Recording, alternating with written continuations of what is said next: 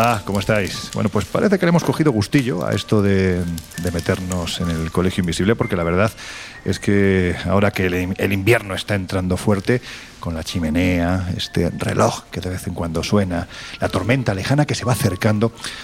Laura, buenas noches. Es que luego dicen que somos muy góticos, ¿verdad? bueno, pero ya nos va, o sea, por lo menos a mí me va el rollo gótico. Mira Miguelillo, Miguelillo se dejó la, mantita, la verdad es que al pobre lo teníamos frito, ¿no? Con, los lugares fríos y hay que decir que el Colegio Invisible es especialmente frío. Jesús, ¿por qué no echas un poquito de leña en la chimenea? Tú que eres el leñero en el doble sentido pues sí, Sí, además yo también soy friolero, vamos a Oye, pero como pinta de, leñador, tiene más pinta de leñador, Josep. Míralo, por ahí Sí, pero, pero yo soy el que menos frío tiene porque soy el que más grasa también tiene. bueno, pero mira qué majo es, que viene con su sombrero de chef y de un... Hombre, Josep, es un detalle que traigas un cafecito porque además ahora mismo, la verdad, bueno, es un caldo, es un caldo. Ahora mm, mismo el caldo entra muy bien. Una sopita. Una sopita. bueno, pues mira, nos ponemos aquí alrededor de la, de la, chimenea y si os parece, antes de empezar, dejadme que maneje la palanca. Mejor tú, Jesús, que yo para esto soy bastante malo. Dale al proyector, vemos lo que he preparado y comentamos después. A ver... Listo.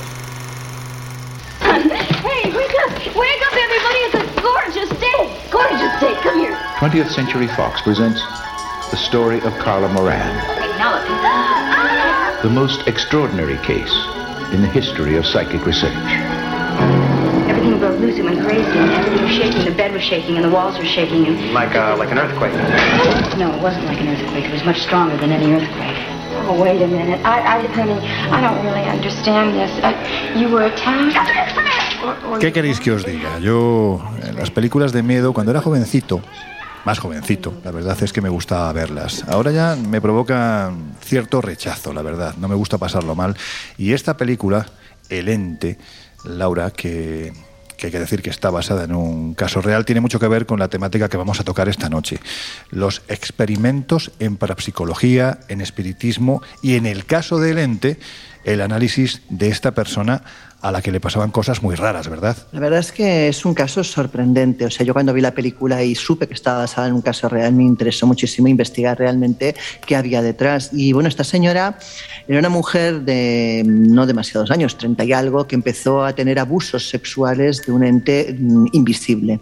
Ella decía que eran tres los entes que la sujetaban, uno de ellos es el que perpetraba los abusos, las violaciones, y los otros dos simplemente la sujetaban. Viene a responder un poco a ese esquema de los los incubos y los sucubos ¿no? de toda la vida. Mm. Claro, la primera reacción de los investigadores cuando fueron a verla fue pensar que estaba loca, o sea, realmente llegaron a recomendar que fuera un psiquiátrico pero luego empezaron a presenciar ellos cosas que no podían explicar de ninguna de las formas y, lo más sorprendente del caso es que la llegaron a llevar a un laboratorio. En el propio laboratorio sufría los mismos abusos, era posible ver incluso cómo sus pechos se hundían sin haber nada encima o, por ejemplo, llegaron a, conseguir ver, eh, bueno, eh, con humo, por decirlo de alguna forma, eh, el cuerpo de algo incorpóreo que no estaba allí, evidentemente de un hombre que se posaba encima de ella. Laura, entiendo, perdona, eh, es que claro, es, que esto es muy, muy sorprendente. Claro, tú estás en un contexto de laboratorio, con lo cual esta persona estaba perfectamente monitorizada, cámaras, etcétera, sí, etcétera. Sí, sí, sí, sí, No, por eso te digo que es uno de esos casos realmente sorprendentes y para aquellos que quieran averiguar un poco más, solo con que pongan eh, realidad o investigación que se llevó a cabo con Carla Morán, verán que realmente hubo todo tipo de investigaciones. Se intentó hacer pruebas. La película es un poco más fantasiosa porque hacen pruebas como de helio, cosa que no se llegó a realizar jamás, pero sí que se hicieron pruebas, lo que te decía, o sea, con, eh, con vapor, con humo, para ver si entre ese humo se conseguía pues, ver alguna silueta y efectivamente consiguieron ver perfectamente la silueta de un hombre de medio cuerpo eh, que se posaba encima de ella. Conseguían aparecer pues, arcos lumínicos inexplicables en las fotografías en las grabaciones que hicieron de audio se oían pasos, se oía como arrastrar, como si algo se arrastrara hasta el cuerpo de ella y, realmente los fenómenos eran eh, bueno, increíbles. Ella nunca dejó de sufrir esos fenómenos cuando decidió dejar el experimento y retirarse un poco de la vida mundana porque no quería seguir en contacto con los medios o que su caso continuara resonando según contaron posteriormente, sobre todo su hijo, que fue el que se vio más afectado por todas las circunstancias que colindaron este caso Eh, y él dijo que nunca dejaron, nunca abandonaron de visitarla. Sí que es cierto que con los años fue bajando un poco la intensidad, pero que la mujer estuvo toda, casi toda su vida sufriendo esa especie de abusos que además no podía controlar de ningún modo y no podía resolver. Claro, a mí lo que me sorprende, llegados a este punto, que me voy a poner en una tesis un poquitín escéptica. Eh, estamos hablando de una persona que empieza a sufrir una serie de fenómenos paranormales en su casa, que es llevada, creo recordar que eran los laboratorios de la Universidad de, California. Eh, vamos a ver, eh, ese fenómeno poltergeist que se está produciendo en su casa va a más, a tal punto es que esto es muy extremo, ojo, que se produce una violación física. Vamos a ver, aquí la policía no tenía nada que decir. Pero es que una, antes de que continúes, una cosa peor, es que cuando ella dejó de estar ante los medios, luego trascendió que había sufrido incluso un embarazo, embarazo sin feto, pero embarazo dictaminado por un médico. O sea, hasta ese punto llegó la cosa. Lo que es un embarazo psicológico, ¿no? Sí, sí, sí. No, no, a ver, bueno, cuidado, ¿eh? Porque, con efectos físicos, sí, te Porque es habitual, y yo he estudiado algunos casos eh, de visitantes de dormitorio, que es un tema inquietante, en el que los testigos... Bueno, perdona, Josep, esto sería lo más parecido a una visita de dormitorio. Bueno, eh, sí y no, porque en las visitas de dormitorio no hay fenómenos alrededor que podamos catalogar como parapsicológicos o poltergeist, pero sí en lo tocante a la, violación. Son muchas las personas que, eh, teniendo experiencias de visitantes de dormitorio, han, eh, se han sentido violadas y eventualmente algunas de ellas han quedado embarazadas. Yo en España he tenido oportunidad de estudiar dos casos que no eran embarazos psicológicos, es decir, hay eh, ecografías de por medio y que perdieron el feto alrededor del tercer mes, que también hay que decirlo, es mm, el periodo normal en el que puede producirse una pérdida por causas naturales de ese, de ese feto. Mm.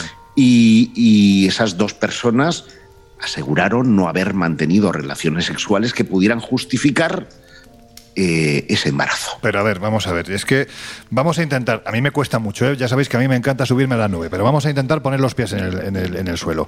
Estamos hablando de que un espíritu ha dejado embarazada, un espíritu, por llamarlo de alguna forma, ha dejado embarazada a una persona después de provocar fenómenos poltergeist. Es que esto es que ni la ficción más ficcionada.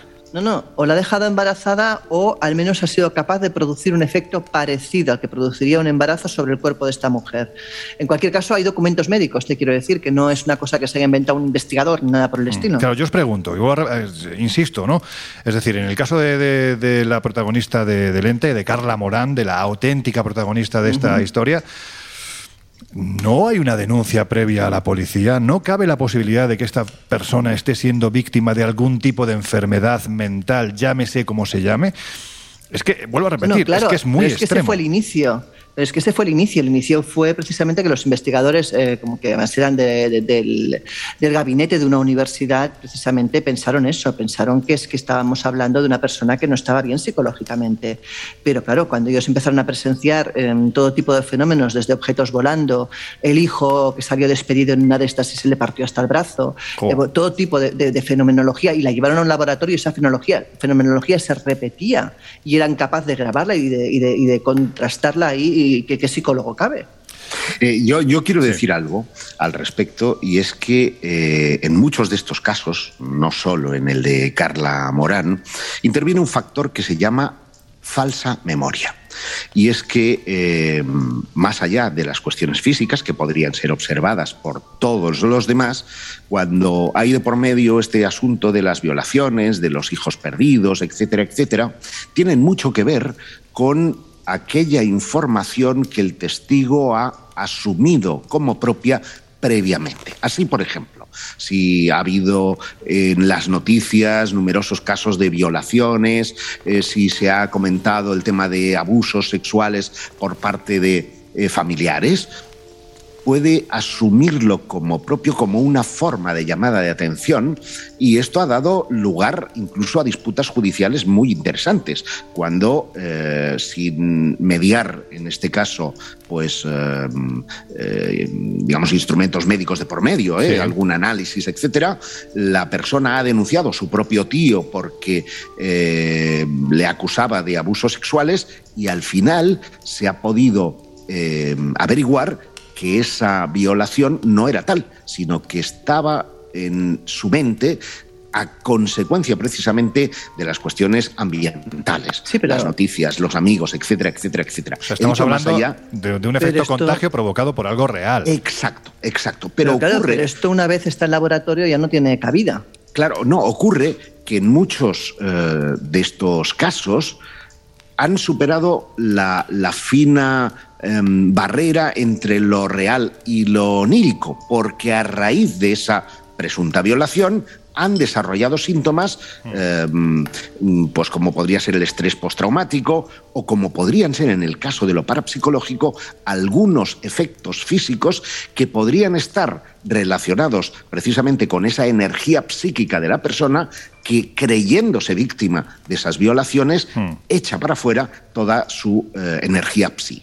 Vamos a ver qué nos cuenta Jesús. Pues además creo que, que con el pasar de los minutos y repasando algunos de los experimentos que hoy vamos a, a comentar, quizá podamos llegar a un punto intermedio, a un punto de, eh, de nexo ¿no? entre, entre lo más extraño y lo más convencional. Yo creo que Josep ha dado una serie de claves interesantes. De hecho, mm, Barry Taff, que fue uno de los investigadores de la UCLA que siguió el caso, el caso de, de Carla Morán, llegó a comentar en su momento que mm, él llegó a la conclusión de que efectivamente estaban ante un caso extraño, pero que quizá él era más de la hipótesis al final de que, tal y comentaba Josep, podría ser una manifestación casi extrema de un fenómeno poltergeist que provocaba pues esta clase de, de fenómenos. Pero además también cabe, cabe señalar que, como comentaba Josep precisamente, eh, bueno, es un tema un tanto turbio, un tanto oscuro, pero de- al que no nos podemos vendar los ojos. Muchas veces eh, esta clase de fenómenos, eh, no solo relacionados con supuestos entes eh, sobrenaturales, sino también pues, en los visitantes de dormitorio con los seres extraterrestres o alienígenas, incluso durante el miedo al pánico satánico a finales de los 80, comienzos de los 90, donde bueno, pues podemos recordar que hubo una fiebre eh, tremenda precisamente de que gente eh, eh, bajo sesiones de hipnosis afirmaba haber estado presente en determinados rituales satánicos, haber visto cosas terribles y luego se descubría de que no había mucho más allá. Eh, cuando uno pregunta, por ejemplo, a, a- a psicólogos, a hipnólogos, como puede ser Isidro Pérez, uno quizá de los más destacados eh, en nuestro país en lo que respecta al asunto de la hipnosis desde un punto de vista científico y académico, cuando uno le pregunta a esta clase de perfiles eh, por cuestiones relacionadas pues, con los visitantes de dormitorio, con las abducciones o con lo que puede ser, por ejemplo, mm, un ejemplo como el de, el de Carla Moran, es interesante eh, descubrir que muchas veces esta clase de relatos que, contados pues pueden llamar la atención, pueden parecer de, de- de corte sobrenatural, por desgracia muchas veces eh, ocultan camuflan o disimulan experiencias traumáticas como puede ser Sí. algún tipo de abuso o algún tipo de bueno pues de, de violación directamente no y esto mm, está confirmado que, con, que con puede muchos ser, casos perdóname Jesús, que puede ser tanto real como Exacto, imaginaria. ¿eh? efectivamente. Es decir, cu- cuando, por eso decía que está esa fina eh, eh, barrera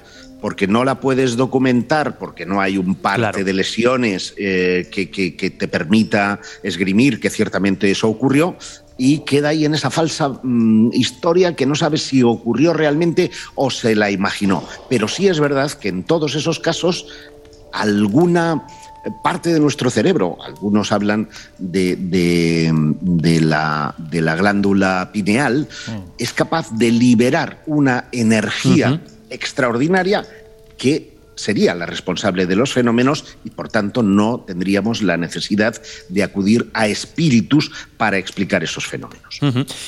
Un, breve apunto, si quieres, para, para terminar un poco este, este relato. Hace muy poco, de hecho, hace tan solo unos días, tenía la oportunidad de, charlar con, con un amigo, un compañero que ya ha estado varias veces con, con nosotros. Él es el médico Manuel Berrocal, presidente durante los últimos años de la Sociedad Española de Parapsicología. Ya no está vinculada a ella, pero desde luego uno de los clásicos de esta, de esta institución de la investigación extraña en, en España.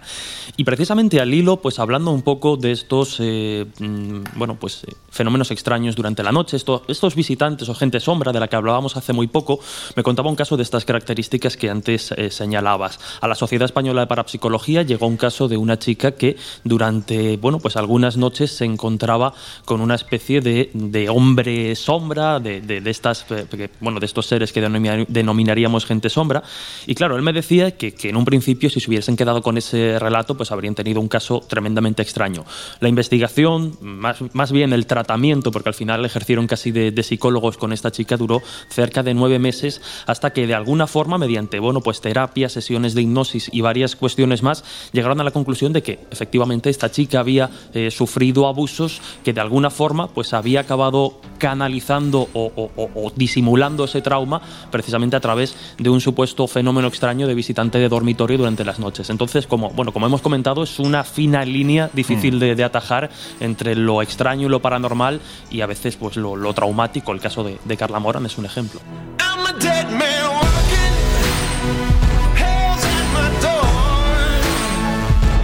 El Colegio Invisible. El periodismo de misterio ya está aquí en Onda Cero.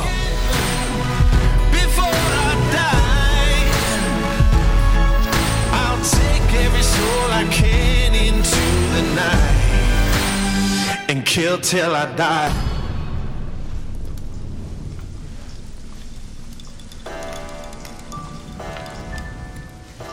De todas formas, eh, antes de avanzar en las investigaciones parapsicológicas que se han desarrollado principalmente desde finales del 19 hasta, pues, pues podemos decir que antes de ayer, hay que decir que si nos remontamos, Josep, al antiguo Egipto, ahí da la sensación de que también, no sé si eran experimentaciones con parapsicología, pero sí es cierto que ya se realizaban en los templos algún tipo de experimentación curiosa, ¿verdad? Y que nos iría muy en la línea de lo que hablábamos antes de Carla Morán, habida cuenta de que, por ejemplo, el papiro de Evers, que es uno de los tratados médicos antiguos más conocidos del antiguo Egipto, que data de 1500 años antes de Cristo, ya se hace referencia, por ejemplo, a lo que llaman los templos del sueño que también eran conocidos como templos oníricos o templos del sueño, y que eran considerados una de las primeras manifestaciones de lo que después vendría a llamarse la hipnosis. Una hipnosis de hace 4.000 años, ¿eh? Eh, ojo al dato. Y estos, estos templos. muy, deportivo te ha quedado eso. estos, eh, estos templos, insisto, se erigieron por mandato de Imhotep, el eh, famoso sumo sacerdote que erigió eh, las pirámides, el gran que fue venerado, ¿eh? el gran arquitecto, efectivamente, para curar precisamente a las personas que decían ser poseídas por espíritus. Cuatro mil años hace de esto poseídas por espíritus. Un poco por eso decía que era el, el caso de Carla Morán.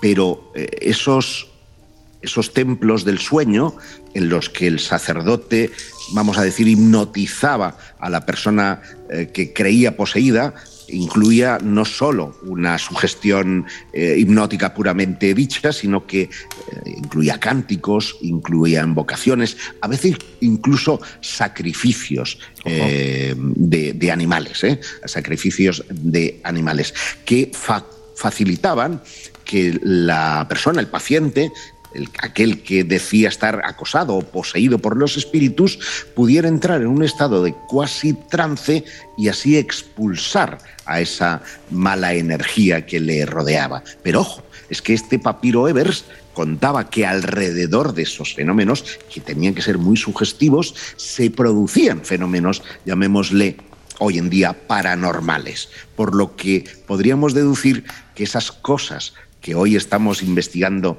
desde el ámbito de la parapsicología o del espiritismo ya se venían dando desde la más remota antigüedad. Y no solo en Egipto, también eh, cuando estuvimos de viaje el año pasado en, en, en Grecia, hace dos años. Perdón, sí, en fin de año hace la, dos años. Sí. Porque, porque la pandemia nos, nos uh, fastidió en este caso. ¿no? Estuvimos en Grecia, estuvimos en los templos de Asclepio, el, el famoso eh, mm, hombre dedicado a la medicina, que ha dado lugar a tratados eh, que todavía hoy son respetados, pues existían el llamado Asclepion, que era un lugar parecido al que estamos hablando de los templos del sueño, donde igualmente las personas iban a sanar su espíritu, no iban solo a sanar su reuma o, su, o sus problemas eh, de naturaleza física. Mira, dos detalles. Cuando estuvimos en el templo de Comombo, en Egipto, el templo de los cocodrilos, era curioso, este era uno de los lugares donde ocurría lo que estás comentando, ¿no, Josep? Pero es curioso cómo se seguía una especie de, no era un laberinto, realmente era como una especie de pasillo con forma cuadrada hasta que se accedía al templo. Y en ese pasillo que era donde esperaban los pacientes, algunos de ellos, como dice Josep, parecían estar aquejados de algún tipo de energía extraña que les hacía la vida imposible. A mí lo que me llamó la atención, por un lado, fue el hecho de que en el suelo, todavía hoy, miles de años después, podíamos ver grabados en la piedra los juegos, los juegos que utilizaban precisamente para que el tiempo pasara más rápido mientras esperaban. Las esperas, las esperas debían de ser largas, Lorenzo. Muy largas. no nos explica, ¿eh? Ahí eh, tenías, tenías en el suelo efectivamente juegos con los que los antiguos egipcios pues mataban ese tiempo a la espera de que el sumo sacerdote les, eh, les llevara ante la deidad y por supuesto les curara. A veces no solo dentro, porque recuerdas que en eh, lo que podríamos llamar el, ábside de ese templo, tiene un agujerito, que son unos ojos, ¿verdad?, que miran y que eh, exhalan el, ah, vamos a decir, la energía del Dios eh, que está en su interior, y justo allí es donde tenían lugar precisamente esas ceremonias justo enfrente, precisamente, de todo el instrumental médico que está grabado allí como hmm. eh, jeroglífico en ese impresionante eh, templo que ya es bastante reciente. Estamos hablando de un templo de, de, la dinastía tolemaica. Sí, lo que se conocía no es una falta de respeto, pero decían que sonaba parecido a al erupto sagrado, ¿no? Ese... Pero fíjate, quería, quería comentar, Laura, porque da la sensación, tú que eres la más eh, parapsicológica, esotérica, ¿no? De, de, este grupo del Colegio Invisible. Es muy curioso cómo, por ejemplo, en lugares donde en el pasado se tendía a llevar este, a cabo este tipo de, de curaciones, en el presente parece que eso que allí se sanaba, de una forma u otra, a decir de los testigos, se ha manifestado. Pongo un ejemplo. Estaba hablando Josep de los Asclepeion, ¿no? de los templos del sueño. Bueno, pues donde antiguamente había una, un Asclepeion, hoy en día está la conocida como Casa del Obispo, en Cádiz. Un lugar en el que los fenómenos paranormales han llegado a tal extremo que no es que hayan sido vistos por los testigos, es que han sido grabados por las cámaras. No lo sé si hay una especie de hilo sutil que une ese pasado con el presente o este tipo de energías. Y mira que a mí me cuesta hablar de energías. Parece que quedan como si fuera una especie de vinilo atrapadas en las paredes y se manifiestan cuando pulsamos ese resorte adecuado o inadecuado. No lo sé, pero bueno, lanzo esta reflexión a ver qué opinas, Laura. Claro, ahí también eh, podíamos remitirnos a la teoría que, de la que hemos hablado una vez, de mm. si eh, los sitios nos escogen o nosotros escogemos a los sitios, ¿no?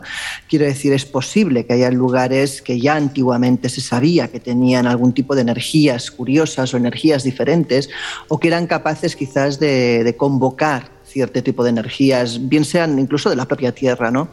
Eh, esta es una de las posibilidades. La otra es lo que dices tú, que además de, de eso, encima todavía queden pues, reminiscencias de, cosas, de hechos anteriores que han pasado y que siguen, en cierta manera, perturbando la paz energética del lugar.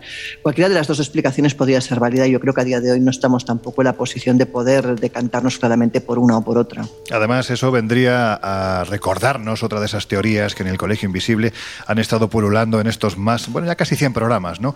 Que es la célebre teoría de la impregnación, que tiene mucho que ver con el espiritismo y mucho con este libro que me he traído, fijaros. librito, librito. Bueno, un opúsculo, ¿no? Podemos decir que es un opúsculo, el espiritismo de Conan Doyle a Houdini, escrito por mm. Jesús Ortega y Antonio Luis Moyano, claro. Del espiritismo yo creo que, bueno, no sé si se ha hablado bastante. Si te parece, Jesús, vamos a hacer un breve resumen de cómo empieza esto, porque la sensación que da es que cuando hablas de espiritismo parece que son gente joven, sin cultura, que comunica con los espíritus. Y no, cuando esto nace provoca una moda tremenda a la que se acoge prácticamente la alta sociedad de aquel tiempo. Pero brevemente cuéntanos, ¿cómo nace este movimiento? Bueno, pues eh, tal y como estamos comentando, esto de, y lo sabemos muy bien en el colegio, esto de contactar con los espíritus no es algo nuevo. Está, bueno, pues inherente al ser humano prácticamente desde, desde la prehistoria, la más remota antigüedad. Sin embargo, parece que una serie de, de circunstancias condicionan que a mediados del siglo XIX, pues esta corriente que defiende no solo la existencia después de la vida, sino que el espíritu sobrevive y es capaz de evolucionar y seguir creciendo de alguna forma eh, y seguir aprendiendo en el más allá, pues da con un caldo de cultivo idóneo, ¿no? A mediados de, como decimos, de ese siglo XIX. Si tenemos que repasar la, historia clásica, tendríamos que hablar del espiritualismo, que tiene pues unas ligeras diferencias con lo que posteriormente será el espiritismo, pero es una corriente que adquiere fuerza pues a comienzos de ese siglo, de 1800 aproximadamente, y es en 1848, esto es casi como cuando en los ovnis hablamos de Kenneth Arnold, pues en el espiritismo las eh, protagonistas, las que prenden un poco la mecha de lo que sería el movimiento y la doctrina espírita, son las jovencísimas hermanas Foss, Kate, Kate perdón, y Margareta, de 11 y 14 años respectivamente. Bueno, pues estas niñas, junto con sus padres, se habían mudado en 1848 a Hydesville, a una localidad muy cercana a Nueva York,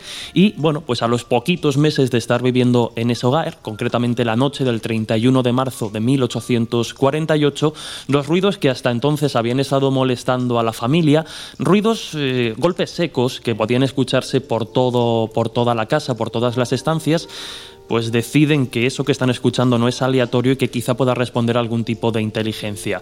Estas eh, inocentes niñas, de alguna forma, deciden eh, establecer un sistema de comunicación ultra mega básico que se va a ir desarrollando con los años y que, bueno, pues según las fuentes bibliográficas que se consulten, lo que hacen es decirle a esa supuesta entidad que si ellas hacen una pregunta y dan un golpe, entenderán que la respuesta que dan desde el más allá es sí, y si dan dos golpes, eh, será no. Pero Aldo, Aldo, Aldo, porque sabes que esto es muy recurrente muy radiofónico. Sí, sí, sí, Siempre se ha hecho. Esto sería un golpe para sí, dos golpes para no. Que después, cuando la parapsicología evolucione, esto se conocería como, eh, como rap, ¿no? O tiptología, que sería mm. un poco el estudio de estos. Qué bien A ver, a ver, déjame probarlo, déjame probarlo. Eh, ¿Va Jesús a creer en alguna de estas cosas? está, está, claro. Oye, qué, inteligentes son los espíritus. Y qué bien suena nuestra mesa de roble, ¿eh? es tremendo. qué sonoridad tiene. Fíjate que todavía me estremece ver la casa de, Heide, No sé si habéis visto fotos. Sí, claro. Es un cobertizo, es un cobertizo de madera. Pero es que realmente es un cobertizo de madera con esas dos mujeres, que claro, ahora lo, ves de una forma anacrónica, vestidas de la época, es que es para, vamos, no, es tremendo, tremendo. Y claro, aquello... Eh, Te acaba de poseer chiquito de la calzada, o sea, así como... aquello al final eh, terminó con lo que se llama la codificación del espiritismo. Es decir, aquello se tomó muy en serio y un individuo eh, que atendía al seudónimo de Alan Kardec es quien codifica todas esas cosas y genera propiamente dicho el espiritismo, que hasta entonces era vamos a decirlo claramente, una, una mezcla de prestidigitación, porque en, los gabinetes de la alta sociedad iban estos individuos, muchas mediums entre comillas, eh, con, un, con un gabinete, nunca mejor dicho, era una especie de caja negra. Una escenificación Exacto. terrible. eran, como, armarios. O sea, dio pie a la picaresca, lógicamente. era, era, algo que se, prestaba, que se prestaba mucho a esto. Fijaos, a mí lo que me llama la atención, bueno, has citado a Alan Kardec, que sería, digamos que el padre del espiritismo, el que el, escribe... El Kenneth Arnold del espíritu. El que escribe la Biblia del espiritismo, pero eh, de hecho, bueno, Hipólito de León de Nisard Ribel se llamaba, ¿no? Eh, muy bien, una de es que es una de esas tumbas que vamos a visitar en el cementerio de Perlaches en este fin de año. O sea, lo digo porque está enterrado precisamente en este lugar el padre del espiritismo y lógicamente lo que dicen es que alrededor de esta tumba pues pasan cositas, ¿no? Ya irá alguno con algún aparatito para ver si eso es así. Pero en fin, fijaros, dentro de esta historia a mí lo que, lo que particularmente cuando era pequeñito y leías sobre el espiritismo y te quedaba tan lejano era eh, la explicación que se intentó dar a esa comunicación, ¿no? Y cómo de repente aparece el nombre de un buhonero llamado Charles Ryan, creo recordar, que estaba enterrado debajo de esa casa. Todo esto a través de tictología se llegó a saber. Y cómo las niñas lo llamaban señor Pezuñas. A mí esa denominación desde chiquitín dije, bueno, esto es, tremendamente demoníaco. Da mal rollo. ¿Verdad? ¿Verdad? Claro, el señor Pezuñas no puede ser otro que el diablo. Claro, Entonces, de hecho, los titulares de los periódicos eran los golpes del diablo. Bueno, pues mientras Laura le da cuerda al reloj, que parece que se nos está parando, Josep se va por más caldo porque hace fresquito y Jesús echa leña para que no se nos apague la lumbre. Os dejamos unos segundos con nuestros compañeros de los servicios informativos y enseguida volvemos. There is a house in charming town they call and it's been the ruin of many a poor girl and me. Oh God, I'm one. En unos minutos volvemos a abrir las puertas del Colegio Invisible en Onda Cero. Lord, I'd be home today, but I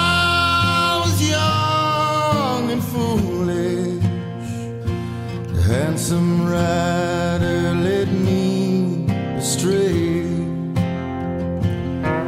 Go tell my baby sister never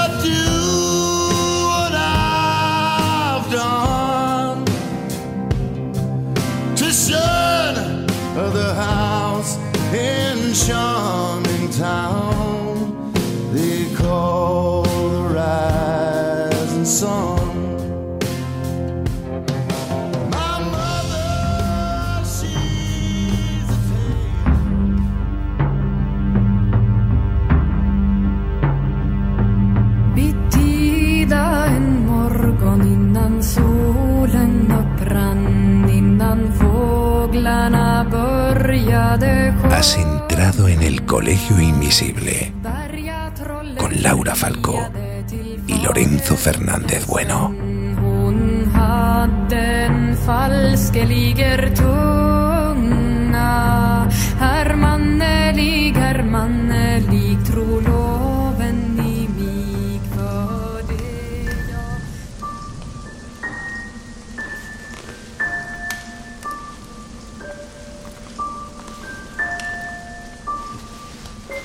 Bueno, pues ya estamos de vuelta. Si te acabas de incorporar al Colegio Invisible de hoy, que sepas que estamos hablando, bueno, todavía no hemos empezado a hablar. eh, Estamos en el previo de esos experimentos que se están desarrollando con parapsicología prácticamente desde, desde Egipto. Fijaos lo que decimos, ¿no? Hasta el día de hoy, ¿no? Con gente que está poniendo muchos medios, mucha tecnología y mucha ciencia para intentar determinar qué hay detrás de esos fenómenos para los que todavía hoy no hay una explicación clara. Pero nos habíamos quedado con el espiritismo, Jesús. Y esto que parece muy antiguo y que nos remonta en cierto modo al siglo XIX, mediados del siglo XIX, hemos hablado de las hermanas Fox, de cómo se extiende, de cómo llega a Europa, de cómo los salones de té de la alta burguesía empiezan a practicar con este tipo de métodos de contacto porque se genera toda una parafernalia experimental eh, alrededor de este, de este asunto, pero lo que no sé si nuestros queridos oyentes y nuestras queridas invisibles, seguramente sí, porque están muy formados en, en estos temas de los que hablamos cada semana, pero el el común de los mortales, yo no sé si saben que todavía hoy el espiritismo sigue siendo casi casi considerado una religión que es seguida por millones de personas en todo el mundo, incluso en España. Efectivamente, incluso en España. En España quizá no sea de los países a día de hoy donde más eh, impacto o, o seguimiento genere, pero son muchos los centros, son muchas las asociaciones de, de estudio que hay repartidas por todo el continente. Por ejemplo, bueno, pues en, en Brasil y en otros países de Latinoamérica vemos que el espiritismo sí que tiene o goza quizá de más eh, popularidad y más seguimiento. Pero insisto, en España eh, son muchos los centros, son muchas las eh, personas que siguen eh, pues generando actividades alrededor de esta doctrina y yo de hecho, bueno, pues tengo muy buena relación con Juan Miguel Fernández, con María Jesús, que son un poco los responsables de la Asociación de Estudios Espíritas de Madrid. Y que son un encanto. Por la que yo creo que prácticamente todos hemos Sí, pasado sí, a lo largo de la historia de esta asociación, que lleva ya muchos años en, en España. Y bueno, pues creo que lo más interesante era precisamente eh, escribirle, preguntarle a, a Juan Miguel Fernández algunas cuestiones sobre el espiritismo a día de hoy. Eh, la primera, pues para hacernos una idea, es eh, precisamente cuál es la rutina, digamos, de una asociación espírita. Porque bueno, pues nosotros estamos acostumbrados a ir a, una, a las charlas a las que nos invitan y demás, pero ellos durante la semana realizan actividades algunas, las menos, de cara al público y otra serie de actividades pues, que incluyen eh, sesiones de mediumnidad, sesiones precisamente de contacto con el más allá y los espíritus, según su doctrina, y sesiones para ayudar a sus miembros. Así que la primera pregunta para Juan Miguel Fernández es esa, ¿no? ¿Cuál es la rutina o cuáles son las actividades que se organizan a día de hoy pues, dentro de una, de una asociación de estudios espíritas? Eh, me imagino que cada uno, que no tenemos eh, nada superior que nos pueda marcar unas pautas determinadas para nuestro funcionamiento, pues tenemos eh, lógicamente unas actividades distintas. Yo puedo hablarte de la Asociación de Estudios Espirituales de Madrid, donde realizamos cuatro días a la semana actividades. El primer día lo dedicamos a la mediunidad, eh, basándonos fundamentalmente en el conocimiento de los eh, socios que ya llevan mucho tiempo estudiando la doctrina y que no permitimos que personas ajenas asistan a nuestras reuniones. Reuniones dedicadas a la asistencia espiritual de caridad y también a recibir mensajes por de espíritus que nos orientan sobre temas concretos y determinados, pero no, no curiosos.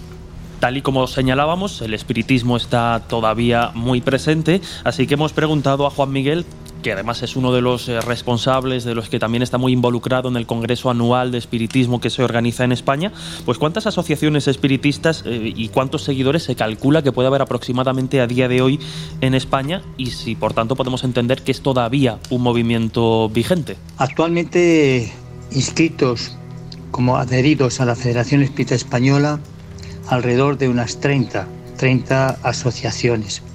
No cabe la menor duda de que hay otras muchas más que realizan tareas de adoctrinación, tareas de divulgación del espiritismo, pero que no están legalizadas a título de federación. Espiritistas en España es muy difícil, es muy difícil de precisar porque no hay, no hay un- una relación de espiritistas que se hayan manifestado así en este tema, ¿no? No obstante, es un movimiento que, que sigue muy vigente, sigue muy vigente porque actualmente hay muchas personas que se incorporan a los centros espíritas porque hay un cambio, hay un cambio actualmente, un cambio eh, espiritual. Las personas buscan, las personas están despertando y esto es gracias, naturalmente, a las redes sociales, a los medios de comunicación, que como vuestros programas pues eh, están en las redes y que naturalmente todos hablan de temas relacionados con el espíritu, con, con la reencarnación, con el, pro- el progreso espiritual, es decir, con todas estas cuestiones que todos pues tenemos muy vigentes, por lo tanto estamos pues muy actualizados y sobre todo aquellos que somos espiritistas estamos muy contentos de que haya tanta divulgación a través de las redes sociales y de los programas de internet. Y bueno, pues para, para terminar, mm, ya lo adelantábamos, el espiritismo desde que surgió a mediados de- del 19 ha sabido adaptarse y ha sabido llegar muy bien a nuestro tiempo. Bueno, pues la, la- la última pregunta para Juan Miguel Fernández, repetimos, presidente de la Asociación de Estudios Espíritas eh, de Madrid y un encanto de persona que, que controla la historia del espiritismo y la doctrina como, como nadie.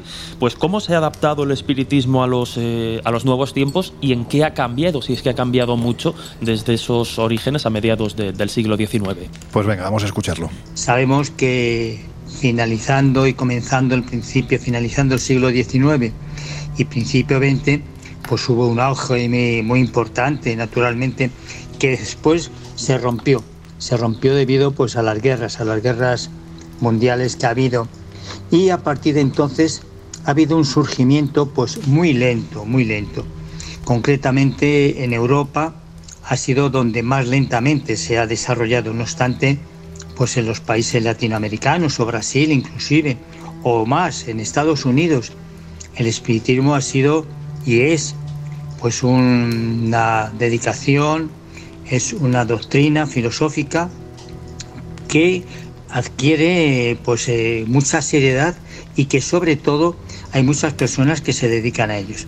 Nosotros, eh, gracias a los programas que realizamos a través pues, de, pues, de Mindalia, Ojo de Horus, de, de de divulgadores, etcétera, se ponen en contacto con nosotros gente de los lugares más extraños. Desde Egipto, te puedo decir, como, co- como, como curiosidad, Egipto, Australia, Japón, por supuesto desde Estados Unidos, de México, Latinoamérica, toda prácticamente, ¿no? Bueno, y actualmente, pues como decía al principio, están manifestándose mucha gente que tiene, que tiene mucho interés, tiene mucho interés en incorporarse a grupos espirituales.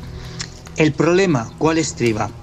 El problema que es una filosofía que es altruista, es decir, las personas que realizan este tipo de, de actividad en un centro determinado son personas que tienen que aportar de su bolsillo propio, naturalmente para mantener las instituciones. Y esto es lo más complicado porque sabemos que localizar un, un local, ponerlo en marcha, el compromiso sobre todo también de la gente es complicado. No todo el mundo quiere comprometerse, no, todo el mundo quiere tener responsabilidad respecto a este tema y bueno, pero sí que va aumentando. De hecho, ya desde el año ochenta y tantos, pues figura el Consejo Espírita Internacional, que organiza los congresos mundiales cada dos o tres años en diferentes países y donde asisten espiritistas de todo el mundo a exponer sus temas, a realizar un congreso como es lógico y natural. En España todos los años realizamos uno, concretamente el día 6, 7 y 8 de diciembre próximo eh, realizaremos pues un congreso aquí en Cataluña, concretamente en Salou, donde estará presente pues desde Divaldo Pereira Franco, Edith Wenning, eh, también por ejemplo Yusara Alcornol, eh, en fin, bastantes actividades que tenemos todos los años en relación con este tema. Por lo tanto, pues estamos en tiempos de crecimiento y tiempos mejores.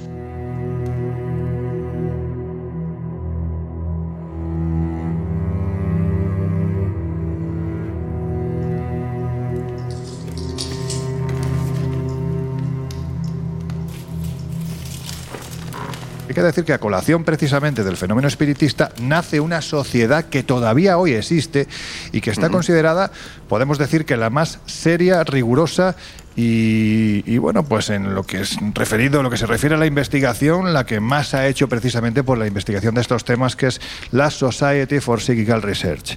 Bueno, hay que Qué bien decir, hablas, hijo. eh, no tan bien como Laura, por ejemplo, que, que, en fin, claro, la, la filología inglesa ahí se nota. Pero en fin, lo intentamos. Eh, no es cuestión de hablar, sino de oído. Josep, eh, estamos hablando de que esta gente, que como digo, nace más o menos paralelamente o a raíz de los fenómenos espiritistas, precisamente para investigarlos, si bien es cierto que descartaron muchos de ellos, que hubo fraudes muy sonoros, también hubo fenómenos o personas, en fin, que determinaron que aquello era raro, raro, raro, como diría uno que conocemos. Efectivamente. Eh, la SPR, que es el acrónimo precisamente de la Society for Psychical Research, en realidad se originó a raíz de una discusión entre un físico y un periodista. Anda. O sea, que los periodistas también tenemos culpa en, en todo esto Casi porque siempre. impresionados por aquellas cosas que estaban pasando en Hydesville y eh, cómo aquello había encontrado su eco en los salones de la aristocracia y, y de la burguesía en eh, media Europa, eh, querían poner algo de razón. De, de, de ciencia en, en toda aquella investigación. Y un año más tarde, en 1882, se funda esta sociedad que, fíjate, los, los, los, fundadores son la escritora irlandesa Jane Barlow, uh -huh. el químico Sir William Crookes, ah, el físico Sir Oliver Lodge, que por si alguien no lo sabe fue el, el individuo que hizo el primer telegrama sin hilos, ¿eh? para entendernos, el ganador del premio Nobel Charles Richet, francés, y el psicólogo William James, un psicólogo catedrático de Harvard, ¿eh? no, no, no cualquier psicólogo. Joder, es, que, estos, es que estamos hablando de un nivelazo. Claro, un nivelazo, pero es que no te lo pierdas, porque cuando empiezan a investigar fenómenos, se van a añadir a ese, a ese elenco personajes de la talla de Darwin, personajes de la talla de otros premios Nobel. Eh, eh, es impresionante. Y uno de los casos seguramente más fascinantes y aún por resolver es el de Daniel Douglas Home. Laura, tú que lo tienes justo al lado tuyo. Que sea breve, hombre, que es que si no se nos come el programa solo con el caso de Douglas Home. Pero es que es incapaz, o sea, nos hemos, eh, nos hemos librado de uno que no de, callaba. de- de Pedrero y me metéis a mí. Claro. Vale, me callo. Nos hemos librado, nos hemos librado con cariño, eh, con cariño, que luego hay mucho comentario no, por, por ahí supuesto. que sí. No, no, evidentemente, o sea, Miguel se ha Miguel- ido porque él quería investigar y aquí al revés lo echamos de menos. Y o esta sea, es su ojalá casa continuara. y volverá, porque Miguel tiene muchas cosas que contarnos, volverá además dentro de muy poquito para contarnos esas investigaciones que ya está realizando. Pero Josep, al que sí vamos a echar va a ser a ti. O sea, te lo digo, como sigas así. Vale, pues da- dame un poquito más de caldo, que tú Venga. todavía lo tienes entero y al venga. menos sí me callo. Venga. Venga, bebe, pues ya está. Estábamos hablando de Daniel Douglas Home. ¿Quién era este hombre y qué investigación se desarrolló? Brevemente. ¿Me- ¿Me lo dices a mí? Sí, claro. Ahora que tengo aquí el caldo. Venga. Brevemente. Bueno, pues este hombre, eh, digamos que convocó a los más grandes científicos de, de su época, desde Darwin a Crookes, y que eh, estaban interesados en conocer qué había de cierto en los fenómenos que venía protagonizando nada más y nada menos que desde los tres años. Hablamos de telequinesia, perdón, de levitación, de clarividencia, de fenómenos extraordinarios que esos mismos científicos y premios Nobel eh, presenciarían en más de una ocasión. Y su historia es fascinante, porque el joven eh, Home bueno, digamos que de muy niño eh, tiene un, un sueño en el que predice que una prima suya va a morir y dos días más tarde ocurre el deceso. ¿Qué ocurre? Pues que, que la madre se queda alucinada. Es verdad que ellos ya venían de una familia con, con cierta predisposición a todo esto, pero aprovechando que la crisis en Europa era dura, ellos vivían en, en Edimburgo, mar- mandan al niño a los Estados Unidos y allí, con 13 años, es cuando se despierta eh, todo. Por no, mandarlo, con- por no mandarlo a otro sitio, porque claro, con ese tipo de capacidades. No, no, no lo mandes ahí, que igual No, luego no, no, te, hace. yo te no he dicho nada, Josep, no con el caldo te va a decir cardito seas. No, este hombre tiene un peligro que. en fin, venga, dale, anda. Bueno, total, que eh, allí ya en los Estados Unidos entabla amistad con un colega, con un joven que se llama Edwin, con el que hace un extraño pacto. Y es el primero de los dos que se muera, se presenta al otro para demostrarle. Es evidente que- quién se murió primero, claro. el otro, claro. Claro. Oye, pe- pero, pero no era, no era, o sea, el pacto era complicado porque ya él tenía tuberculosis con esa edad, que es lo que se le llevará a la tumba eh, en mil, ahora no recuerdo la fecha, 1852, sin, si la memoria no, no me falla. Bueno, como sea, a los 52 años, perdón. Como sea, eh, aquello abre la caja de Pandora, él está alucinado de por qué le están sucediendo todos aquellos fenómenos y ¿qué hace? Pues se va a un evidente. que es lamentablemente lo que se sigue haciendo hoy cuando te pasan este tipo de cosas. Y entabla amistad en junio del 46 con esta vidente que se llama Mrs. Hayden y ocurre algo extraordinario. Y es que la mujer ve como aquel tipo se levita frente a ella. Y dice, esto es un prodigio. ¿Qué hace? Se lo lleva a los médicos y estos a su vez a los científicos de la Universidad de Harvard, quienes despiertan, como no podía ser de otra forma, un interés extraordinario. Bueno, cuentan, por ejemplo, que en una de las sesiones había un acordeón colocado ahí encima de la mesa y el acordeón no solo levita, sino que toca una melodía, que no te lo pierdas, Loren, era la melodía favorita del padre difunto de uno de los presentes de aquella sesión. Aquello, como no podía ser de otra manera, pues hace que su fama crezca, que regrese a Europa, donde además eh, será, eh, digamos, visita, le llevarán a visitar a la, a la nobleza, incluso llega a ver a Napoleón III y a Eugenia de Montijo.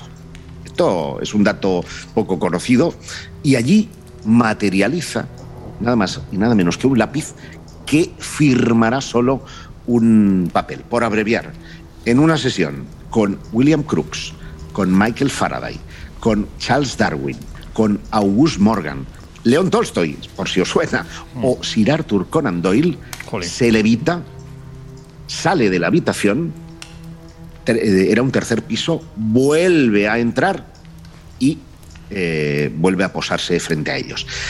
A su muerte, nadie ha podido, a día de hoy, saber cómo hacía todo aquello. Si era prestidigitación, era muy, muy, muy extraño y si no lo era, realmente estamos frente a uno de los psíquicos más extraordinarios de Y, todos. y si lo era, en la época es difícil argumentar que tuviera las capacidades, los conocimientos para hacer según qué fenómenos. Claro, no estamos hablando de ahora con Copperfield, estamos hablando de una época donde probablemente no había ni la tecnología para hacer según qué. Muy interesante esto que dices, porque Bueno, ahí no, yo No, no. dis- discrepo un poquitín. ¿eh? Es Mm. decir, la tecnología a lo mejor era más básica, pero. Pero había Pero mucho, efecto, zorro. o sea, vamos, había mucho zorro, Pero para salir era más volando por fácil la engañar. ventana y volver a entrar, o sea, salir volando por la ventana y volver a entrar es un poco complicado, es ¿eh? complicado, pero- ocurría además la, la novedad con respecto al, al resto de mediums de aquella época es que él no utilizaba camarín. O sea, él Hmm. iba a pelo, nunca mejor dicho. Sí, no, ¿no? de hecho hay unos Eh, grabados que son muy llamativos en los que se le ve perfectamente saliendo por, o sea, esa ilustración en la que vemos a este hombre, a Daniel Douglas Home, que está levitando, que sale por una ventana. De hecho, no hay una persona ni dos, sino que parece haber una masa enferverecida. ¿Se dice así? Enferverecida. Enferverecida. Enfo- enfervorecida. Enferverecida, he dicho, ¿no? Está bien dicho. Bueno, pues ahí se queda. Enfor- enforverecida. For. ¿Y por qué no? ¿Y por qué no? Pues de entusiasmado. Mejor, mejor en Renault, ¿no? Ya que estamos. Bueno, da igual. Eh, efectivamente, era una masa entusiasmada que estaba viendo, pues, pues cómo este hombre aparentemente levitaba. Claro, mm, estamos hablando, sí, la tecnología entonces no era la que es ahora, pero seguramente había mucha más, mucha, muchas más ganas de creer de las que hay ahora y esto pues facilita quizás el engaño. No estoy diciendo que lo sea, ojo. A ver, protagonizaba Josep, perdona, otro fenómeno perdona, muy perdona, extraño, ¿eh? Perdona, Sí. Josep, es decir, no, no digo que sea un engaño porque, eh, claro, no me voy a comparar yo ni ninguno de nosotros con las personalidades que acabas de citar y que estaban precisamente observando aquello. Premios Nobel, catedráticos, en fin, que era gente que entiendo que más allá de la creencia había un componente científico importante. Y si ellos decían que Sí, este pero como dice Laura, pues, como dice Laura, hoy si pusieras a los premios Nobel frente a David Copperfield, Sí. no le pillarían el truco. Pero la Mm. diferencia en este caso es que eh, él, insisto, iba a pelo, no le- le- como era una investigación, Mm. no estamos hablando de una escenografía, sino que los eh, científicos podían tocarle, podían examinar, podían hasta desnudarle si querían, ¿no? Y- y no descubrían ningún, ningún truco. Hay algunos casos realmente llamativos, hay Crux, por ejemplo, cuenta eh, que era muy usual en aquella época utilizar la campanilla en las sesiones para invocar a los espíritus. Entonces dejaron la campanilla en el piso superior y le sugirieron a Hum, a Hom, perdón, no, eh, o sea, sin tocarla, sin, sin acercarse a ella, le informaron que había una campanilla y que la querían que la bajara al piso inferior. Es decir, un fenómeno que en parapsicología se llama aporte. ¿Sabes qué ocurrió? Bueno, ¿qué pasó? que la campanilla apareció, la campanilla salió del, del techo. Y esto lo vieron todos estos científicos que acabo de citar. Así que al final expliquemos que un aporte no es más que un objeto que no existe, cruza el techo, no se sabe cómo, y aparece en la, en la habitación donde estás. Es decir, eh, si la campaña está en el piso de arriba, estamos su- presuponiendo que lo- la desintegra para volver a integrarla. Imagínate lo que es eso. Pues, pues un fenómeno algo que extraordinario. solamente claro. ha conseguido eh, este Uri Geller. Uri Geller también hizo algo parecido con una llave ante, ante los miembros del ah, College de Londres, eh, eh, también en un examen parapsicológico en los años 50. Bueno, vamos a intentar avanzar. Eh, yo veo que Jesús está mirando la chimenea, no para decir que sí, pero en su cabeza está diciendo que no. Es decir, Jesús. No, es que hay, hay que entender el, el espiritismo. Yo hablo de esa época casi como, como el siglo de los espíritus y estaría pues un poco en las fechas que hemos comentado, mediados del 19 hasta mediados del siglo XX en el que, bueno, pues ya parece que, que empieza a quedar más, más relegado. Pero hay que contextualizarlo, tú has dado la clave, ¿no? Una sociedad que estaba desde luego eh, muy motivada a creer. Hay que entender el espiritismo en un eh, paréntesis de tiempo muy complejo. Entre la guerra civil americana, a mediados de los 50, provoca, como podemos imaginar, miles de bajas. eh, bueno, pues familias que, que pierden a padres, a hermanos, a hijos, a hermanas, en fin, Claro, familiares y amigos. Y no vuelven a verlos, iban a la guerra y desaparecían. Eso ya genera una necesidad de, de contacto, ¿no? Y ahí es donde aflora este, este fenómeno del espiritismo. Pero es que a comienzos del siglo XX, si la guerra civil americana provocó miles de bajas, nos enfrentamos a la Primera Guerra Mundial, que provoca no miles, sino millones de bajas en todo el mundo. Por lo tanto, en este paréntesis de tiempo hay que ver pues, que hay una necesidad de, de creer. Además, se junta también socialmente con lo que es el avance de la ciencia, la era de la tecnología, la industrialización y cómo la ciencia va ganando terreno a pasos agigantados a las religiones convencionales.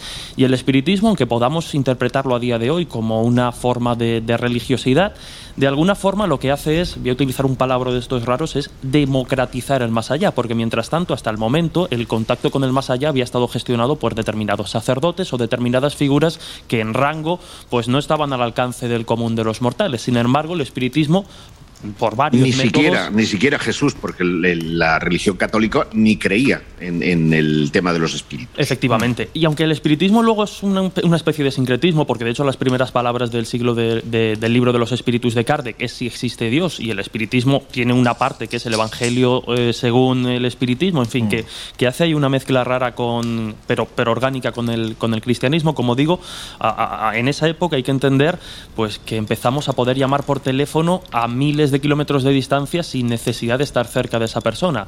Empezamos a tener electricidad, empezamos a ver cómo bueno, pues, eh, somos capaces de hacer cosas que hasta entonces parecían ciencia ficción. Y el, espiritismo, insisto, se mezcla muy bien con eso porque de manera muy sencilla, ya sea a través de raps, ya sea a través de la Ouija, ya sea a través de una sesión mediúmnica, vemos que podemos contactar con el, con el más allá y que cualquiera puede hacerlo y cualquiera puede tener esas capacidades.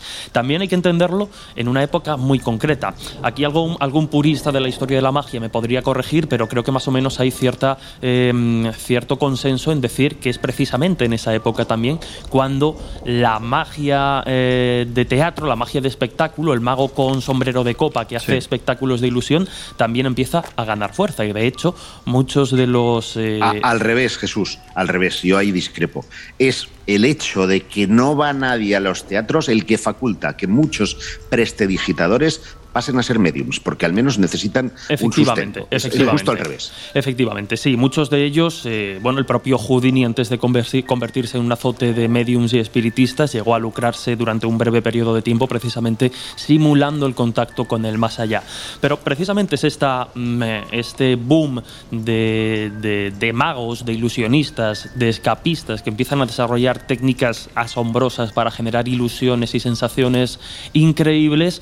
Eh, bueno, de hecho, bueno, el propio Houdin, que sería un poco el mago francés que inaugura toda la corriente de magia de teatro y del que luego Houdini se inspiraría para, para bautizarse ¿no? como, como Sí. artista, ya manejaba electroimanes tremendos debajo del escenario para bueno pues para generar no efectos de levitación pero sí efectos que pero, pero- pero efectos digamos muy muy parecidos no entonces bueno eh, sí que como tal la tecnología no estaba desarrollada como hoy en día pero el ingenio o El sea si ingenio tú vas, el- si tú era vas lo a era. tratados de magias a la biografía de Judán o a los ingenios que llegaba a crear no Houdini sino su, su ayudante es increíble lo que lo que generaba bueno la desaparición de un elefante no por poner quizá uno de los Claro. efectos más famosos de, de Houdini en ese en ese momento entonces bueno ahí es una línea interesante entre la magia y la mediumnidad quizá más de espectáculo, porque otra cosa sería pues eso, el espiritismo más doctrinario, pero hay una línea interesante entre magos y mediums, incluso bueno, pues una especie de, de guerra, ¿no? entre determinados magos que se dedicaban a infiltrarse en sesiones de mediums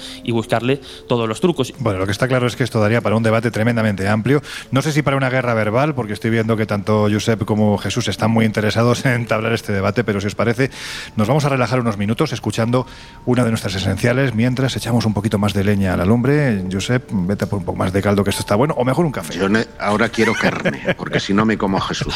A ver si me va a empujar al fuego en lo que... Bueno, pues Madre mía. escuchamos esta esencial Sí, y... es, es el que tiene más pinta de lechón, desde luego. Por la edad, quiero decir. El más jovencito estará más tierno, digo Bueno, yo. pues no sé si son lechones o son caldos o lo que son. Ahora me acabas de dejar descolocado. Vamos a, a intentar recuperarnos mientras escuchamos esta esencial. Enseguida volvemos.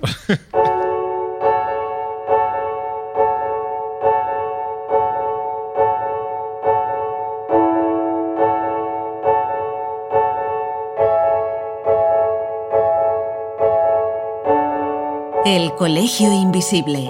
Los jueves de una y media a tres de la madrugada en Onda Cero.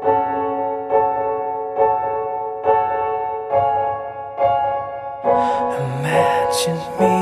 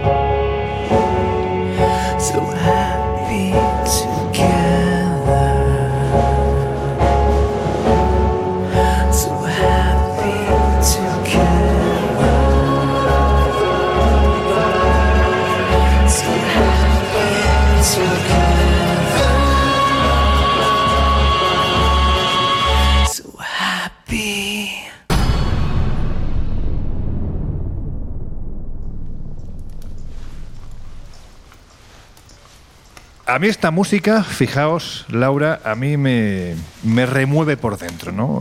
Es, algo que yo creo que bueno, es un poco la firma también del Colegio Invisible, este tipo de músicas que sirven para relajar un poquito los ánimos y para reconducir el, el asunto.